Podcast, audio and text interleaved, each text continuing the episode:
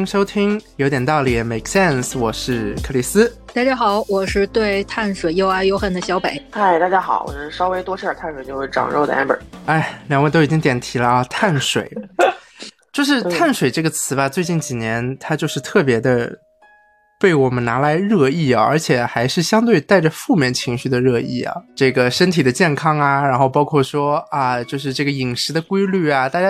就都在做一些小小的批判，但是我们又离不开碳水，就是我们中华民族，对吧？五千年的历史长河之中，这碳水的历史，这个比很多地区的文明都要长了。所以说，今天我们就来聊一下又爱又恨的碳水。为什么人人都在说要戒掉碳水，要戒掉精精致化的碳水？那为什么我们又做不到呢？首先，我想来问一下两位啊，就是你们从。就是比较比较宏观的来思考一下，说为什么我们现在会觉得就是这米饭呃米饭包子面条饺子这些碳水，哎，好像人们就是对它的这个概念就是比较的不像说什么呃我们经历饥饿的年代啊那么的就是一个刚需了，对不对？为为什么会有这样一个情绪？我觉得就是因为我们现在的生活太好了，吃的太多了，就是以前那个墙上贴的福娃也好。还是什么吉祥物也好，它都是越胖越好。但是现在是来带来的焦虑，就让人觉得自己应该是瘦一点。当然，瘦确实是在那个一定范围之内，它是更健康的。那现在等于是说，碳水让我们的身体呃长肉，但是我们又过多的摄取的能量，需要掉这些能量。那所以人们就可能对这个碳水有点像如临大敌的这种感觉。啊，对，我觉得我基本同意小北的看法。就两个吧，一个就是人们普遍都会有一些身材焦虑，就吃碳水就容易长胖。嗯，当然还有另外一个比较重要的，就是说现在人们平均寿命越来越长了嘛，对吧？所以基本上你像碳水，碳水紧接着长体重，然后跟着相关的就是一些什么三高，有这个就是心脏病这些东西的。那我觉得可能也是人们就是谈之会有一些些芥蒂的原因吧。两位刚刚都说了啊，对于这个碳水比较复杂的一个概念吧。而且说，现在我们正好即将迎来夏天，我也不知道这期上线的时候夏天是不是已经到了。但是夏天嘛，大家都可能穿的比较清凉，然后他们可能街上的人们就是展露出自己曼妙的身姿啊，在这样一个比较有竞争性的 季节里边，那大家更加重视这个身材保持啊，包括说是相对的减重减肥。所以我觉得，在某种程度上，我们现在跟碳水搞得跟那个地下偷情一样的，就是又离不开它，然后但是这个这个情感又非常的复杂，好像又不能摆在台面上来来来吃。所以，但是我们今天这期节目，我们不搞这个营养学的科普啊。首先是这个太专业的呢，可能其他播客也去做了。然后其次呢，就是对于碳水这个这个。归根结底的这个概念，大的一个概念呢，可能在学界也没有一个确切定下来的唯一的标准，就大家也众说纷纭。那我想要提一个，呃，为什么碳水这件事情被非常大的重视，或者说是好像每个人都要拿出来讨论一下？二零一六年，《纽约时报》呢发表了一篇文章，它的标题就是“不要对脂肪敬而远之”。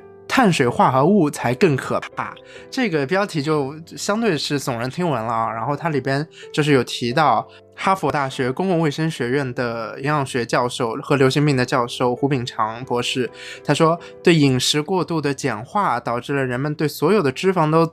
存在恐惧的心理，在很大程度上造成了时下很多美国人面临的营养学困境。而在早期的膳食指南里边呢，犯的错误是过度的强调了低脂肪，而不重视碳水化合物的质量，所以让人们以为脂肪是一个坏东西，但是碳水化合物都是有益于健康的。But 碳水化合物其实不是。然后他后面也强调说，就是他小时候在中国长大的时候，在童年时代，大多数人都经常做体力活动。从而可以应对大量食用白米饭造成的升糖负荷，而现在的中国人越来越爱久坐不动，却仍然在大量的食用白米饭，所以肥胖跟糖尿病都呈上升的趋势。那他的这一段话里边都点到了几个重点，一是说啊，好像我们对脂肪这件事情现在大家已经有一个比较正确的认知了；第二个就是升糖，啊，升糖是一个很重要的概念，升糖它相关的。内容就是我们刚刚说的精致的碳水。什么是精致的碳水？二位能不能举点例子？精致的碳水，我第一个想到的就是各种各样的蛋糕，到把米啊、面呀，包括奶油啊，所有就是能长肉就让它长肉的东西，全都加在一起的东西。嗯，对，呃，披萨呀，然后对，还有那个面条，尤其是那个重庆那边的那种燃面，又搁油。又又重盐的这种，反正就是能让你长肉越长越多的这种，都是精致的。但好像是越精致的碳水就是越好吃。对对，从口感上，包括说从你想吃的欲望上啊，它都比起我们说那些不精致的或者升糖的这个水平相对低一点的碳水要。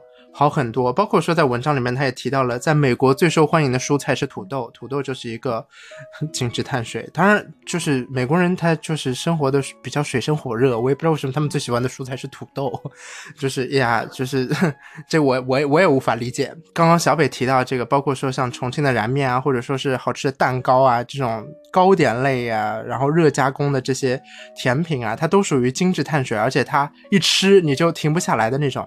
我不知道二位有没有被碳水吃撑过？我觉得吃到碳水很撑，这种经历一般是在我之前上学的时候，小时候会有。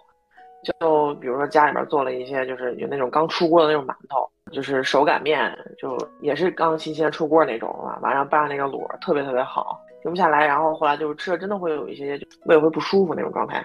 但是其实碳水的话，我觉得相对而言比蛋白质还是容易消化很多的。所以哪怕会吃到会，就是停不下来，或者觉得胃口有点撑了，但是过一会儿应该很快就会好的那种状态。就特别是吃自助的时候，你都想不到我昨天吃了一个什么自助，它是饺子自助啊？对，哎，就是有这种东西了。对，有啊，你也不想撑，但是你为了回本，你只能撑。它是各种各样的那个饺，它也会有一些凉菜啊，还有炸货，当然这个。碳水也挺高的，但它凉菜种类特别少，就是总共，比如说饺子有十四五种的样子，咱们炸货就五种，呃，拌凉菜什么也就四五种或五六种，其中还包括什么肉皮冻啊，什么火腿肠啊这种，就也是高热量的那个食品了。应该说是高热量，但是相对廉价。它是主打就是饺子，我们当时还觉得其实不贵，你知道它才合人民币不到五十块钱一个人，就相当便宜。对，而且它里边还有什么羊肉馅儿的呀，然后鲅鱼馅儿的呀，都是这种三鲜馅儿的，就是你会觉得我肯定能把它吃回来，但实际的时候，你会发现我们每个人基本上吃了一盘，就是大概九个到，就说多点吧，九九十到，天就真的就吃不动了。但是你又要使劲吃，所以昨天就是吃撑的一天，被碳水撑的一天。哦，现在哦。我我还沉浸在就是有有饺子自助餐这件事情上面，所以说啊，这真的是一个巨大的碳那个，我我们说碳水炸弹了。我不知道 Emma 这里还有没有什么对于碳水炸弹这个的定义？我觉得碳水炸弹这个东西，它就是一个碳水的各种组合。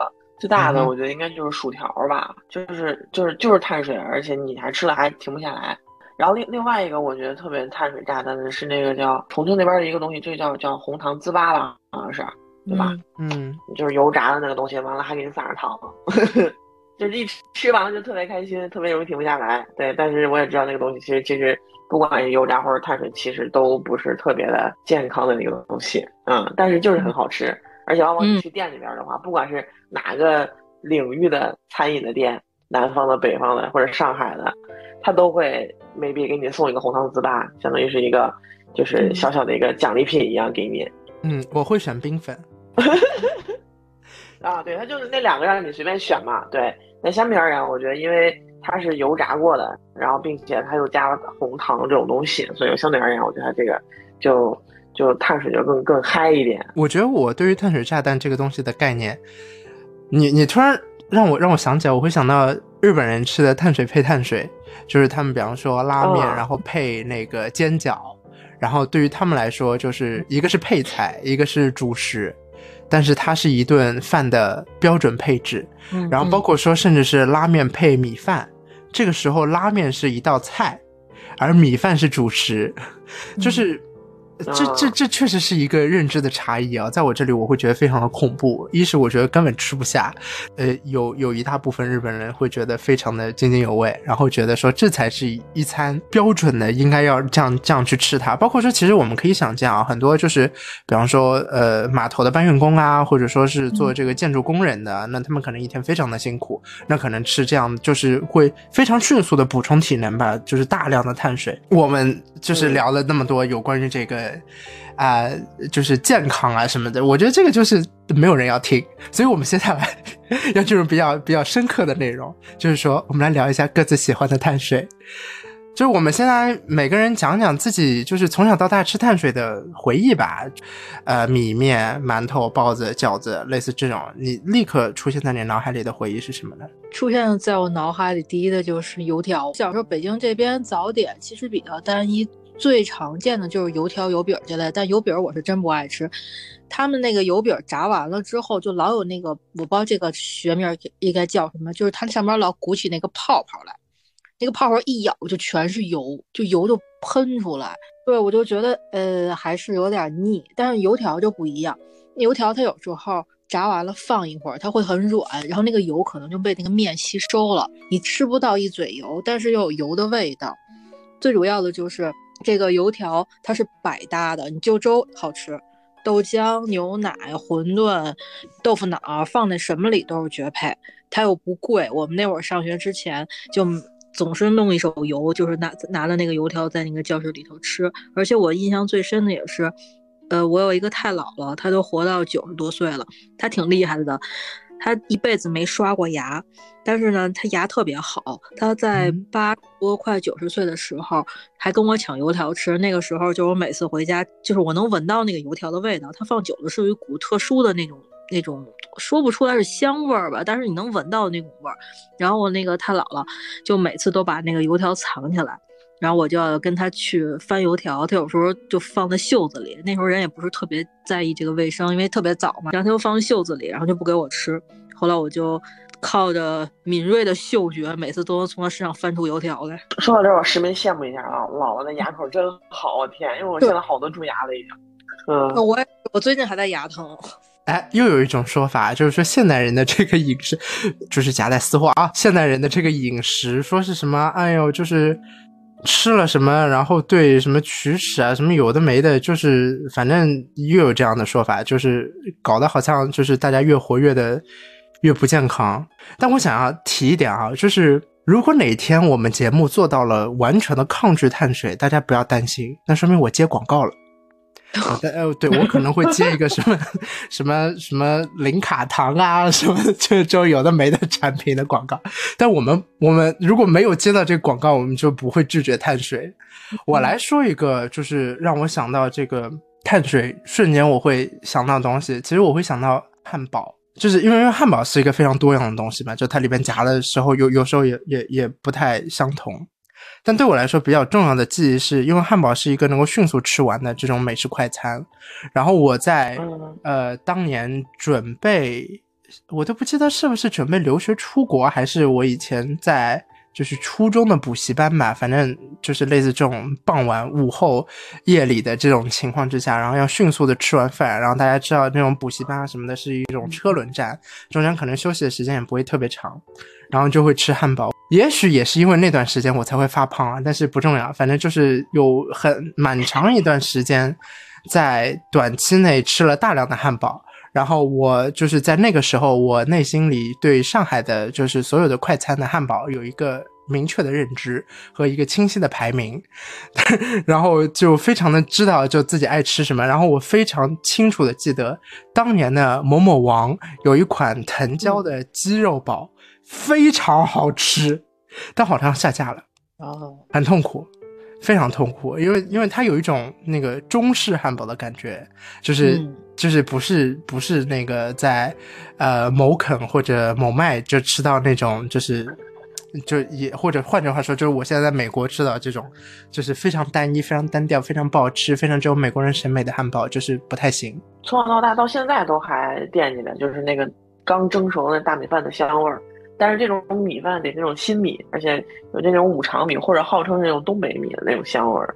要是去那个餐厅里边吃饭，的就是服务员端着一碗上来，因为有的时候我去餐厅吃饭，我不点米饭嘛，就端着一碗，然后从门过的时候，那个香我一闻，我就就就就就能就能叨叨起来哟，就是米饭真香，想吃米饭之类这种。嗯嗯，就现在也是特别喜欢，而且那种就是闻到了之后，完了，一眼睛会发亮那种。哎，我好奇你就是你，你刚刚说你不点这个饭，是因为就是健康的考虑是吗？就是最近几年才不点。对，就尤其是晚上吃晚饭的时候，就可能会不去点它。有的时候实在 hold 不住的，也会点一小碗，然后在那吃一吃。但一般我可能也就吃一半吧，吃一半完带走一半这样子。嗯因为我我最近几年我发现尤为明显啊，就是以前大家出去吃饭，不管说是下那个圆桌的 餐馆，还是就是可能小家庭的这个聚餐，就是服务员都会问要不要米饭，对吧？以前会问，然后可能就是大家按照桌上的人头啊，或者是有些人不吃，有些人吃。就是你我发现连问都不问了，就是你得自己提。如果如果如果那个在正常的一个逻辑，就点餐逻辑下，当然现在服务员点餐也不来你桌边了啊。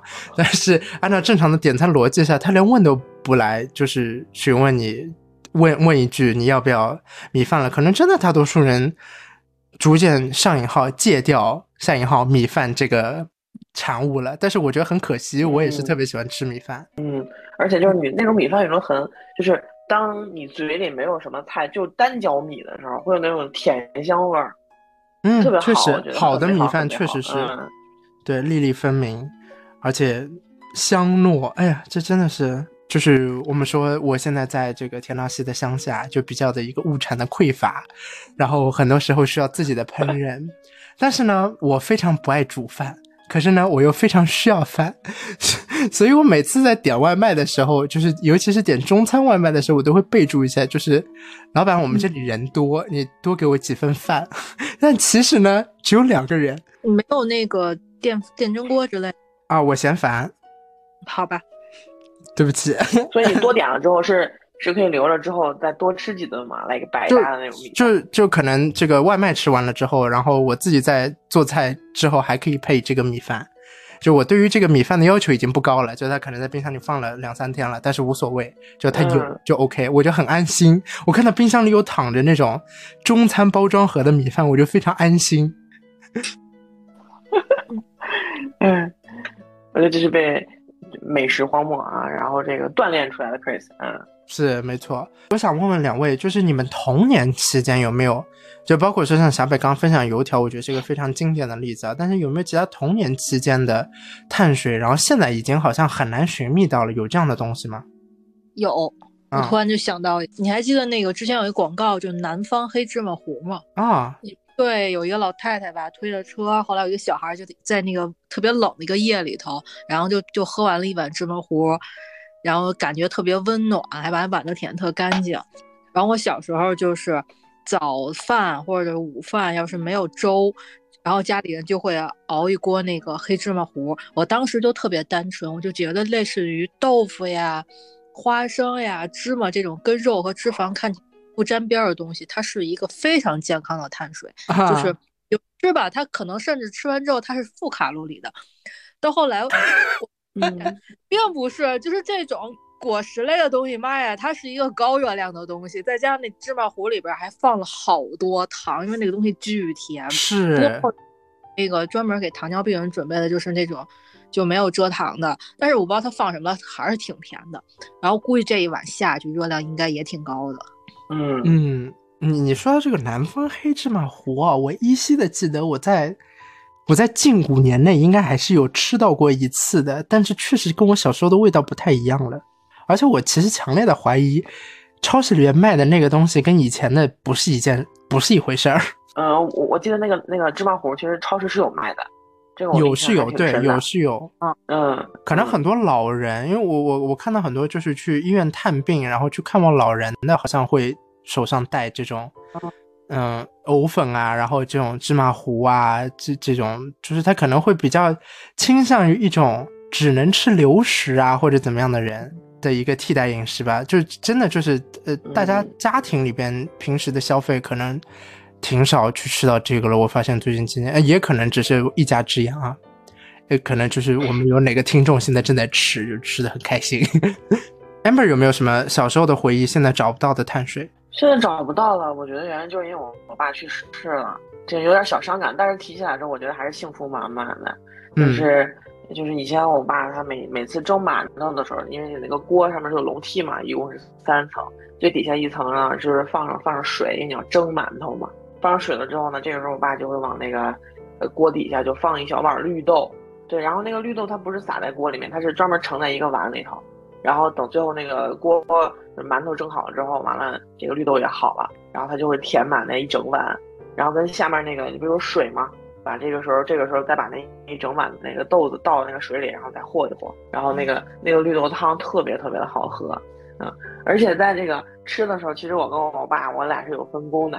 就我爸特别喜欢喝的就是那个汤，嗯，然后呢，我特别喜欢的就是这个去这个去吃里面那个豆子干豆子，有的时候他会放往里面放点那个碱面，因为这样的话那个豆子能煮开花，然后嚼起来就特别软特别香，嗯，那就特嗯对的对的，然后的话，而且那个时候往往都会有那种新蒸出来的那些包子或者馒头之类的，就搭配的就特别特别好吃。到现在其实我也特别特别爱喝这个绿豆汤啊，我用了好多特别。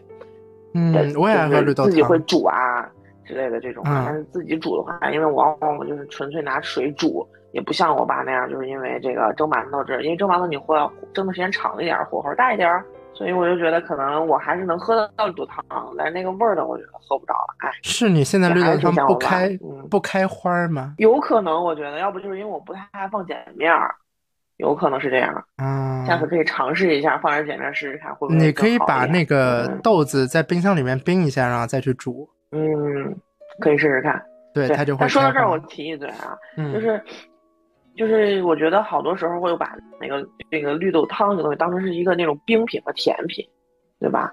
因为我我看好多人他们会往里面掺那个糖水，掺白糖，然后再吃。那可能真的就是因为我小时候，因为我爸给的吃的那个就是水煮的那个绿豆。没有掺过糖，嗯，所以我现到现在为止对那个味道是有独特的偏好的，就并且对于就是如果把糖加在绿豆里面或者做成冰品那种的话，我是有点不太能接受，只能限定的就那一款的绿豆汤，嗯，而且每次喝的时候就是哎还是会想起我老爸。嗯，我我也特别爱喝绿豆汤，而且我也是爱喝汤，我对这个豆子没有太大的偏好。但是你刚刚讲起这个故事啊，就是讲说这分工这个事儿，我提个我们家庭秘辛，哎，也不叫家庭秘辛，很搞笑。就是我小时候吧，我小时候的这样的机会会比较多。然后我外婆不是有两个女婿嘛，对吧？一个我爸，一个呃我姨父，就是我姨妈的丈夫。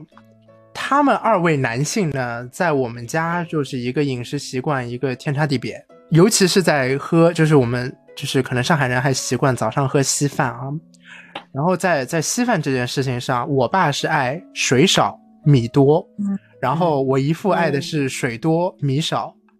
这个事情 给我外婆造成的困扰就是，她每天早上要用两锅来煮。呀，好体贴啊！对，然后以至于来满足两位女士的需求，别人就无所谓了，别人你 挨着哪锅就吃哪锅吧。大概是这样，这样，这样，这样一个概念，我就我觉得挺有意思的。就是小时候我也没有意识到这件事情，刚刚你一提，我突然想起来，哎，确实啊，这个这个还蛮好玩的。就可能每个家庭，他就处理起碳水啊，包括说处理起这个饮食，也我觉得更加能够烘托出，其实我们中国人对于这个吃饭这件事情还是非常非常重视，哪怕是稀饭，哪怕是绿豆汤，是吧？嗯，我再来提一个，我小时候，其实我小时候到现在才多少年？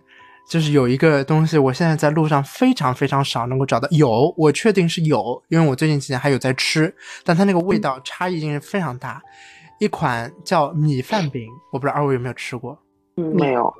啊，它是一种米饼它是呃不是，它是一一款早点。呃，应该可能大概或许不是，它是米饭饼，它可能真的只有上海有。然后它是一种。它它也应该是属于上海早餐的四大金刚，然后这个米饭饼的做法呢，好，我现在来搜一下啊，等一下啊，这因为我真这我我都不知道在它是非常软糯的，本人本人的厨艺仅限于想象，就是做点别的菜还行，这个早饭这个不太会做，啊，我我我要怎么讲这个东西？反正它是一个黏黏的，然后软软糯糯的，然后非常有糯米感的，有发酵感的，然后这个饼的制品，然后它咬下去是非常松软的，甚至有点像 pancake，但是呢，它又不是那种那种 pancake 的那种。就是一咬就能够咬断的那种松软感，它是那种黏黏糯糯的，还有一点粘牙齿的，就是就上海人最爱的那种糯叽叽的口感嘛。然后它又是有这种就是酒酿发酵的那种香甜，然后有一种回甘。除此之外，就是。你咀嚼的时候就非常有满足感，因为它是，我不是说它它有口腔的充盈感，我不一定说它是饱腹感啊，但它对于这个口腔有一种填满的感觉。然后啊，一般来说我们的吃法是，就小北刚提到的那个油条，我们会包一根油条，然后要刚出锅的是。回炉就是再重新炸过的油条就会非常脆嘛，然后再搭进说这个软糯糯的口感里面，就有一种对比感，然后放在这个呃口腔里边，它就是哎非常曼妙的一个滋味。我现在想想就非常，我现在录制的时候是我的早上，然后我什么都没有吃，我就非常怀念这个这个这个感觉。但是最近几年，就是每次回国就是放假回国之后，在上海街头能够找到是能够找到，但是它的那个。质感都不一样了，就不像以前那种，要么是它缺乏了这种糯叽叽的口感，它变得非常的美式 pancake，我也不知道到底是哪里的文化入侵，瞎搞八搞。然后要么就是它那个呃甜度跟以前不太一样，就以前是那种非常天然的回甘，然后有点酸酸的酒酿的感觉，现在就是很普通的那个口感，也可能就是我我自己的那个。舌头不灵敏啦，然后还有就是说，然后现在就以前米饭饼是一个，呃，我不说它小巧精致吧，但它是一个有厚度，然后呃不是特别特别大的，但现在很多米饭饼做的铺的像一块手抓饼一样的，我我嗯不不是很能理解。反正 anyway，我我想表达就是我的童年的回忆一去不复返了，我再也找不到好吃的米饭饼了。哎，而且真的没有多少年，你要想是这样一件事情。就是这，嗯嗯，好像也有个十几年了，sorry，嗯，对，就是聊到自己的回忆，你总不会觉得特别的久远嘛？它可能就是不好复制吧，就是比如说之前你知道北京有一段时间，他卖煎饼的特别少，反正我们家附近是啊，原来小时候不是到处有推那个早餐车卖鸡蛋灌饼，还有那种千层牛肉饼，就是长有点像，就长得有点像馅儿饼，但它是那个。盘盘旋状的上面，然后螺旋状，然后里边是那个牛肉，真的是牛肉饼，就有点像美国吃的汉堡里边那种牛肉饼一样，然后在那里头，它是包进去烤的。后来因为我舅不就是厨师嘛，我就问过他，我说为什么没有一家店是专门经营这种呃煎饼啊，或者是说鸡蛋灌饼的？后来我舅舅跟我说，因为它成本太低了。就是他无法用一个店面来把它，就是呃三块钱五块钱的东西就把成本给 cover 过来，物价一翻再翻，一个煎饼没有十块钱，少说八块钱最普通的，稍微加点料没有十块钱下不来。一个鸡蛋灌饼加完生菜加完各种蛋也得八九块钱。现在就有好多家店，就是开煎饼店呀、鸡蛋灌饼店呀、烤冷面店，但是那牛肉烧饼店我还没有找到，可能别的地方有。就是因为成本上来了，就是他能把店租给盖过来就有了。所以你刚才说的那个米饭饼，会不会就是因为它太便宜了，然后没有店面可以就是呃盈利用它，所以慢慢做的人就少了。我觉得还有一点是，可能确实是老一辈的手艺人渐渐的退回家里了，就是对，就是不不出来了，让这些比较。怎么说呢？有古早味的这些碳水啊，就是逐渐的被尘封起来了。因为其实我这里还有两个例子，一个是我小学的时候，就是比方放学大家都爱去搞点东西吃嘛。然后我们当时，我记得学校附近，学校附近是一个美食的集聚地，这个我想大家都公认啊。然后我当时小学附近有那种手抓饼的摊，这手抓饼其实不是一个。嗯，工业要求很高的东西嘛，而且其实相对来说，它是也是已经有已经有这个工厂里面出来的制品，然后你只是把它重新在什么炉上面摊一摊，然后加点料。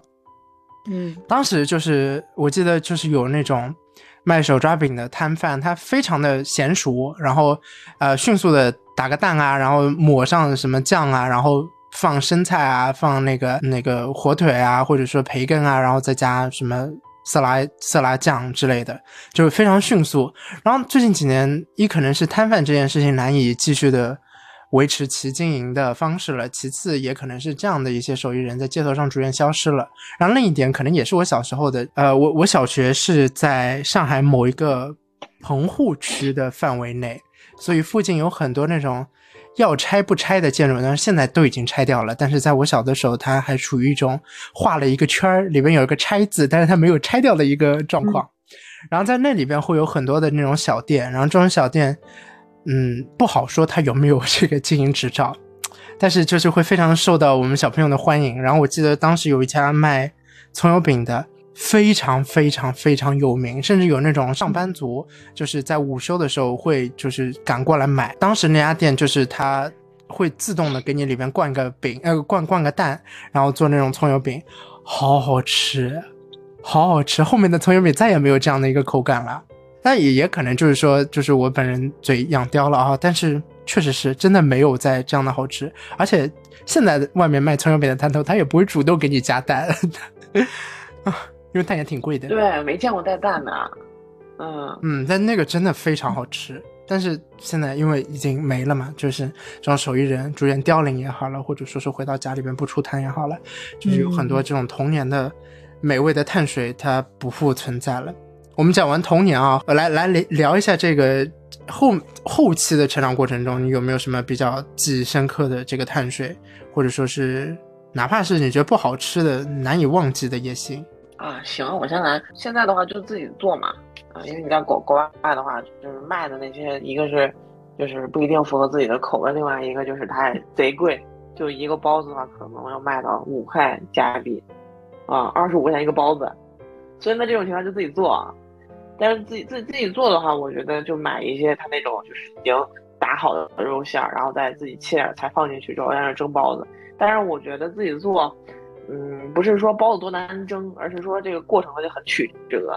像因为本来我在这边就是一般就是在学校上课，或者说我在给学生上课，抽出来的时间不是特别的多啊。然后一般蒸蒸这个包子或者馒头的时候，得抽一个整块的时间，因为还要前面还要再和面，你还得发面什么的。那整套下来基本上就是整个半天，然后就过去了。是这么一个状态，完了有一次就是我就好不容易找着这么一个整空的整整的这个时间了，就想蒸蒸一会包子，然后把馅儿呢就没买好馅儿，买的是那个这个这个菜买好了，然后准备出门买肉馅儿的结果我发现我车打不着火，就就每次都是想出去干点啥，一一发现车打不着火，哎，然后就这样的话，然后就正好找又得找邻居，找邻居完了让人家给我就是搭电，我那邻居还是一个就是就是人特别 nice。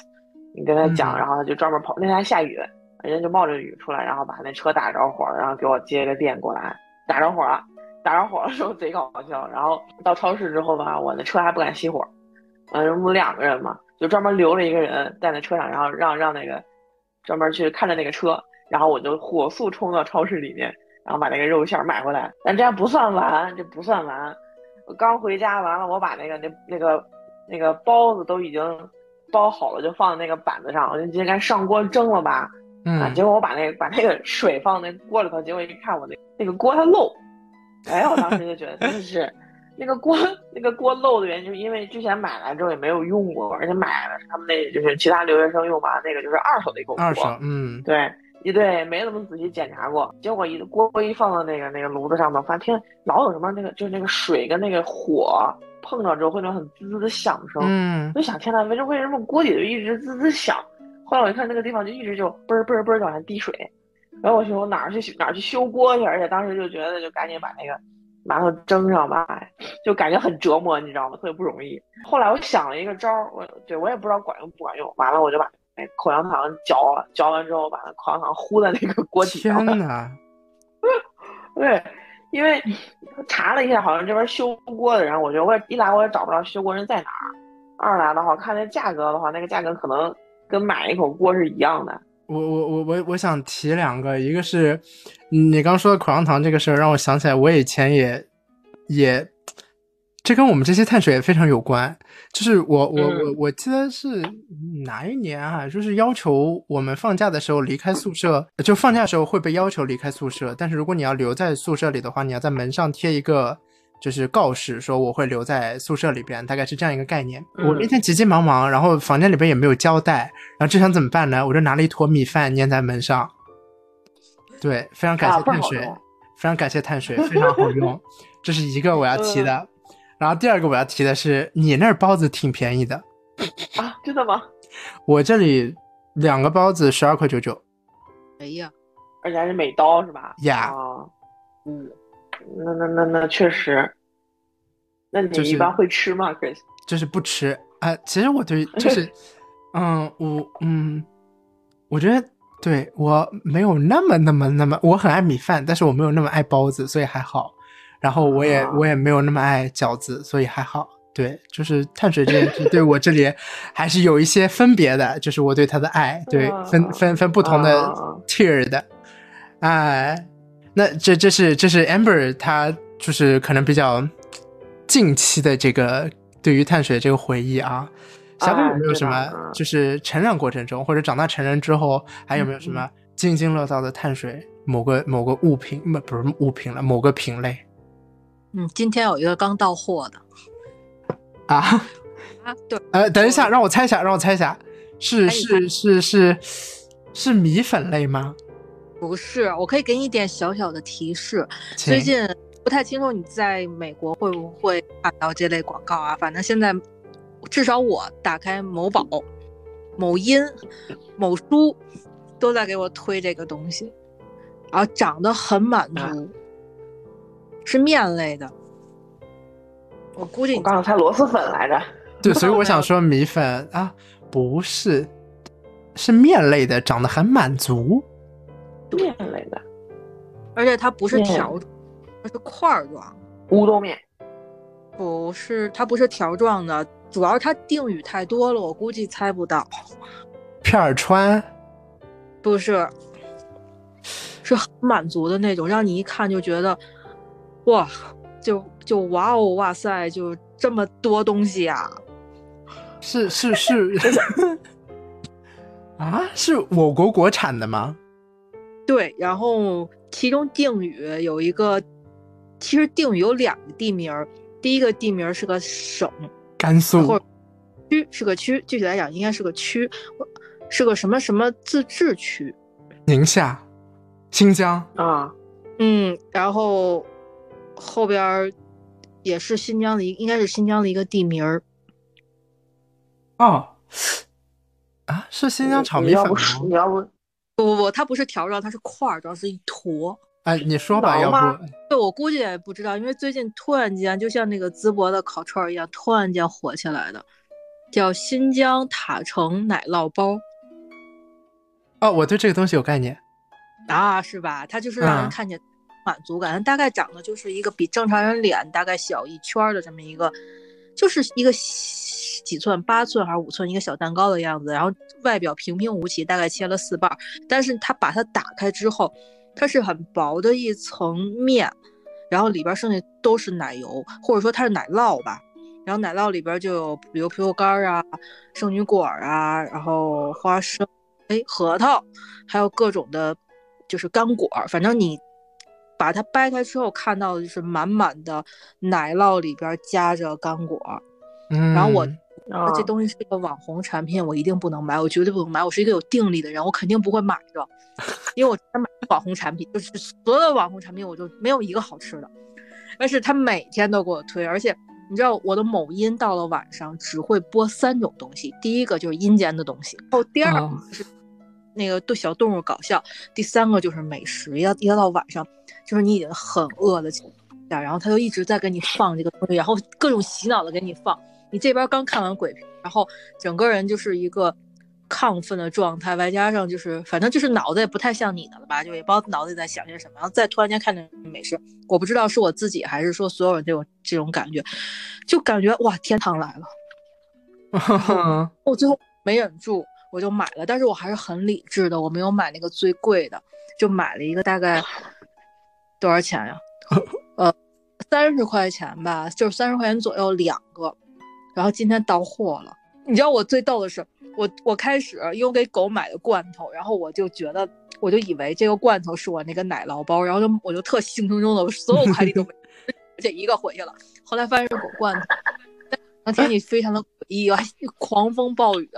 然后我没忍住，我下去又取了一回奶酪包，不行，我必须得尝尝。你现在吃了是吧？嗯，我我已经吃了，很好吃，但是呢，口感极差。它那个面包是那种掉渣儿面包。它不是，我以为它整个里边会是那种很暖、很软，就一口下去可能叫呃叫啥叫米饭饼，或者是说是咱们吃的那种奶昔那种感觉软软的，但实际上它那个面包皮儿还蛮硬的，然后里边那些坚果，我应该不是它自身的，它应该放了很多糖，那我可以用齁甜来形容，但是味道是好的。后来我就上查了一下，然后人家告诉我说，这个奶酪包有两种。一种就是很便宜的大院种来买的，就是我买我一个大院种买的这种；一种就是很贵，大概一个就要四五十块钱。人家里边用的就真的是那种很，就怎么讲，比较高级的那种奶酪吧，或者乳酪。然后那个面包皮特别特别薄，就等于一层很薄的面包皮，里边加的全是刚才说的那些料。但是我买这种就是稍微厚一点，然后用的奶酪也很一般，就一分钱一分货。但是呢，我只能说，它真的就是刚才咱们有聊说，我看到日本的碳水、就碳水啊，包括我们说的一些就比较碳水炸弹、炸货这些东西，我感觉在他面前都是弟弟。这个东西，我估计热量特别高，应该是。虽然我没有吃过，但听你这个，听你这个描述，哎，它其实是不是有一点点像包子版的切糕啊？嗯，有点，但是切糕不是很硬吗？它还是有点软。但但我听，嗯，我我听你这意思，就是里边裹着很多东西，特别多。嗯，哎，这挺有意思的啊！这个我我想找来吃吃。嗯，可以尝。我觉得这个吃一口就就有点那个碳水炸弹的感觉了，就全都是那种什么对糖啊、油啊、坚果啊，然后还有就是那些炼乳乱七八糟这些东西都给加到一块儿去。嗯，但这个玩意儿饱腹感应该也挺足的。你毕竟那么多东西呢。它小。哦，行，I don't know。但是我也我也曾经网购过这个呃不少碳水。我本人是一个啊米粉专家，就是本人爱吃各种各样的米粉。然后我买过什么南昌南昌炒米粉，南昌什么粉啊？南昌米粉，哎，对，可能吧，就是 这。的拌粉，对对对，南昌拌粉，然后这个湖南那个啊，本期就什么功课都没做，一全部忘记了。湖南，湖南哪儿啊？什么牛肉粉？常德吗？湖南常德，对，花溪，对，那是贵州啊。哎，那个我也买过，然后我，然后呃，就是各种各样的螺蛳粉，各种牌子的，对吧？然后我我我那个还呃买过什么土豆粉。然后我最最棒的购物体验是买了某牌的老鸭油子老鸭粉丝汤。哦，这很好吃，但我就是我买过非常非常多各种品类的粉啊、米粉啊、呃面啊，然后就是类似这种，甚至是老鸭粉丝汤里面也是有粉丝的嘛。就以前我其实一直想干的一件事，就是以前有一个很有名的做方便面测评的一个世界上的专家，然后我一直想做一个我们 国产米粉的这个测评，但是后来觉得就是这玩意儿做出来应该只能被骂，所以算了吧。但是我真的真的吃过很多，我之所以。吃那么多也是归功于我可怜的留学生活，就是哎呀，真的是太可怜了。大家听听这一期，就是就是可怜可怜留学生吧，真的是哎呀，这没有东西吃。但是呃，换句话说，我也是因此领略了我国大江南北不同的这个米粉，啊，还真都挺好吃的。对我觉得，不管是我们以前遗失美好的回忆啊，还是最近就是自己开始动手做的这个碳水，哪怕是网购买来的这个碳水啊。就是归根结底离不开，但是我又再想一下，就是好像越来越这个碳水就是工业化了，就不像是说啊，我们以前小时候的那种，就我讲的那种路边摊的葱油饼啊，啊米饭饼也好啊，还是呃手抓饼，哎都是饼哎，嗯，它这工业化在于，我不知道二位还记不记得，就是可能前两年就，但也就去年前年吧，有一种非常热的那个什么夜包子。啊，在那个街头巷尾，就是雨后春笋般的冒出，然后在各大城市，尤其是那些网红城市，占据主流是商业街区。呃，说好吃吧，它不难吃；说难吃吧，它也不好吃。我不知道它现在倒没倒闭，就是不要攻击我，但是它就是非常一个工业化的碳水产物，就是它可能会有一个中央工厂专门去做，然后它其实线下没有什么技术含量的，只要把它加加热就行了。就是类似这样一个概念，但是，呃，它可能仅仅是满足了大家在凌晨一两点钟还想吃碳水这个需求，只是在路边其他店它很难提供，那它可能就是一个非常好的替代源。那它就是一个，嗯，非常流水线的一种满足我们自己的欲望的方式。所以我觉得这也是为什么，呃。呃，不管说是《纽约时报》的文章也好了，还是我们现在逐渐的认知，就是觉得好像现在这个生活形态跟碳水越来越嗯健康的这个想象里边就不太匹配了，很可惜，或者我觉得还有一点点小小可怜的事情，尤其是去提到说我们中国人真正的能够吃饱饭这件事情也没有多少年，对不对？一九八零年之后包产到户，在那个时候。米饭才成为了我们餐桌上的主食。那包括说，我们想要去改善各种自己的那个身体状况啊，想要就是保持精致的身材啊，改善皮肤状态啊，其实或许也不是光光少吃碳水就能够做到的。我想问一下两位对于这件事情看法，就是你觉得你自己有可能戒掉碳水吗？我们刚才也说了碳水的各种问题，比如说，呃，容易长肉，然后不容易掉秤。然后还有就是一些健康问题，所以说多吃碳水，你就会发现它真的很快乐。对，就是是。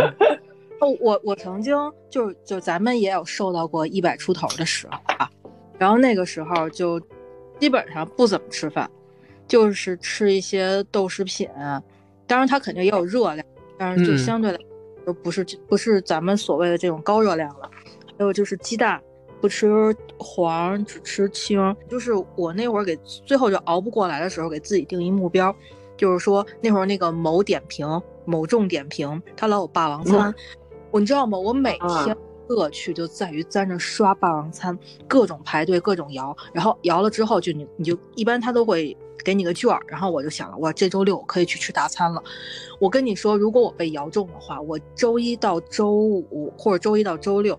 我什么干什么都没有心情，我就想着去，就是周末去吃这顿大的。然后每顿饭都跟自己说，这顿饭可以不吃了，周末可以去吃个大的。你觉得你生活所有的乐趣都在周末这顿大的这上面。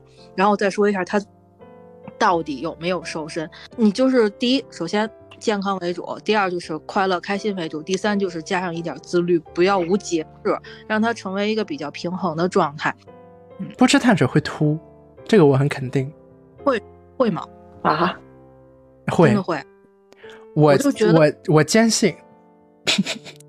我我不知道，我但是我坚信。我今天就是来传播掉头发了是吗？我没有，我就是来传播邪教。我就是跟大家说，就是会秃。那我刚才可能有一段 表达错，就是我能确定的是，如果你老不吃碳水，或者是说这个不能叫就这种热量的东西摄入低，你会不开心。对，我不知道对对对对，这是真的。就会这个确实是这样的，嗯嗯，其实它就是对，就是糖跟多巴胺嘛。然后换句话说，我们的胃其实是情绪器官嘛，对吧？所以说，嗯，还是需要满足一下，满足一下自己舌头，满足一下自己胃。呃，Emma 怎么看待这个戒碳水这个，我们说潮流吧，就是这样一种倡议，你怎么看待它？就是，其实我因为之前好像丁香有说到过一篇文章，就是最好的一个减肥症，真的有人做过实验的，就是比如说有一个人他吃，有一个人就是淀粉吃的多，淀粉吃的适中，还有一点都淀大那个淀粉都不吃的这种状态，那反而是那个淀粉吃的比较多的这个呃适中的这个人，那么他的这个减肥效果是最好的。嗯，对，而且他他因为他是做实验嘛，所以其实那三个人他是保持着差不多的这么一个运动运动量的这么一个。情况，对，所以所以理想的情况下，倒真的不是说一点碳水都不吃，还是稍微吃一点，因为毕竟我们的脑子还是要燃烧葡萄糖的嘛，对吧？然后的话，我有一种感觉就是，呃，因为我我因为我是处在一个就是就是呃糖尿病前期的这么一个状态，就是它是在一个正常的患、正常人和糖尿病患者中间的这么一个状态，啊，那当然不是说因为我自己吃的多不健康啊，因为它是跟我的那个血脂问题连在一块儿的，因为你脂肪和糖代谢是联联动的。所以有点代谢紊乱，我会去控糖，也是因为那个当时那个大夫跟我说，我的空腹血糖就已经进入到一个不正常的状态了。从那个时候开始，我就下定决心，我觉得我得开始就是稍微控一下，要不然的话就真的就糖尿病了。我当时不吃碳水，就是当时真的是一点碳水都不吃，就吃菜和肉。那段时间每天晚上十二点，然后就会去吃辣火锅，就大概这个状态持续了两个星期。就各种各种那种味儿重那种火锅一堆，但是吃火锅的话，当时也是就是吃那个重的那个辣味儿，然后也也不怎么吃糖的这么一个状态啊。当然，我觉得对于减肥应该没有什么帮助。那个状态之下，就整个人的状态有点那种犯瘾的那种感觉，你知道吗？就是虽然不是当时毒瘾啊，嗯，但是那种感觉是很像，嗯，就是你整个人的。状态是不对劲的。过了这段时间，相当于是我有点就是脱了这个瘾的那个状态之后的话，人可以相对而言比较平和。就比如说，我可以维持啊两个星期完了我不吃碳水，然后也不用去吃辣火锅的这么一个状态。糖戒下来之后，人会有个感觉，就是人会对糖特别的敏感。就是之前好像跟一个朋友一块儿，他平时就因为他没有这样的血糖，他就照常吃一喝喝一些什么康师傅冰红茶这种这样的饮料啊，他或者是来一个上一个新款，他们说是低糖。完了，我喝的时候就会觉得特别甜，然后我朋友喝了就觉得就苦啊，就是相当于是我对这个糖的这个敏感度就比较高了。所以总结来说，我觉得碳水这个东西，首先我我们也不知道大家的那个生活方式，所以说因人而异，大家各自调整自己最习惯、最舒适的生活的状态。但是确实是不吃碳水，啊，一定也是有危害的。然后过量的，就是摄入碳水也一定是有危害的，所以大家尽可能去做到一个，对吧？比较适中的一个状态。那这个适中呢，就是一个比较困难的拿捏了。对于每个人来说，他这个适中可能都不太一样，就大家根据自己个体的差异来进行调整吧。反正，嗯，反正我戒不掉。嗯。其实，其实我有尝试过那种，就是什么减肥的，嗯，减肥餐，什么鸡胸肉啦，什么呃水煮虾啦，然后什么西兰花，西兰花是世界上最恶心的东西，没有之一。啊，我又来传播我的邪教了。对，但是，嗯，然后呃，反正这些这不行啊，这人类怎么可以吃这种东西啊？受不了哎！谁发明出来？这营养学家真的是有一点就是非人类了，我怀疑是那个三体派来的。嗯。我。瞎搞，哦，对，包括之前我还见过一个产品啊，就是那个，呃，好像一个一个一个健身软件推荐的，他弄的什么叫仿制米饭，你知道吗？